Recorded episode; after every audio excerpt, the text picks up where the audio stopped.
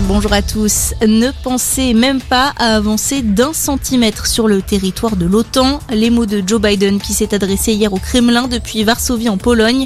Le président américain qui a rappelé qu'une attaque contre un pays membre de l'Alliance était une attaque contre tous. Il a également passé un message aux Russes. Le peuple russe n'est pas notre ennemi, a-t-il ajouté. Les Russes qui se sont d'ailleurs mobilisés contre la guerre. 5000 personnes, dont des ressortissants russes, ont manifesté hier à Prague. Ils ont marché dans le centre historique de la capitale tchèque pour dénoncer l'offensive de Moscou.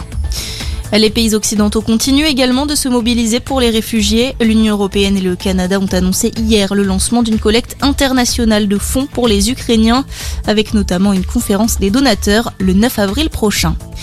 Dans le reste de l'actualité, journée chargée pour les candidats à la présidentielle. Éric Zemmour est à Paris aujourd'hui. Il espère rassembler 50 000 personnes lors d'un meeting au Trocadéro. Jean-Luc Mélenchon, lui, est à Marseille et Marine Le Pen poursuit son déplacement en Guadeloupe. Enfin, Yannick Jadot donne rendez-vous à ses soutiens au Zénith de Paris.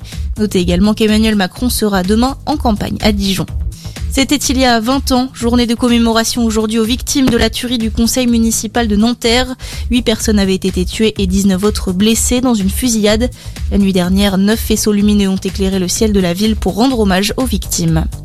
On en sait plus sur la mort de Tyler Hawkins. Le batteur des Foo Fighters avait consommé du cannabis, des opiacés et des antidépresseurs avant de perdre la vie dans la nuit de vendredi à samedi dernier. L'homme de 50 ans aurait demandé de l'aide, mais le médecin n'a pas pu le ranimer. Et puis nous avons changé d'heure cette nuit, nous sommes passés à l'heure d'été. Il était donc 3 heures à 2 heures et nous avons perdu une heure de sommeil. Un système qui devait être supprimé en 2019 sur proposition de la Commission européenne. Et la mesure ne cesse d'être reportée. Voilà pour votre point sur l'actu, on vous accompagne toute la journée.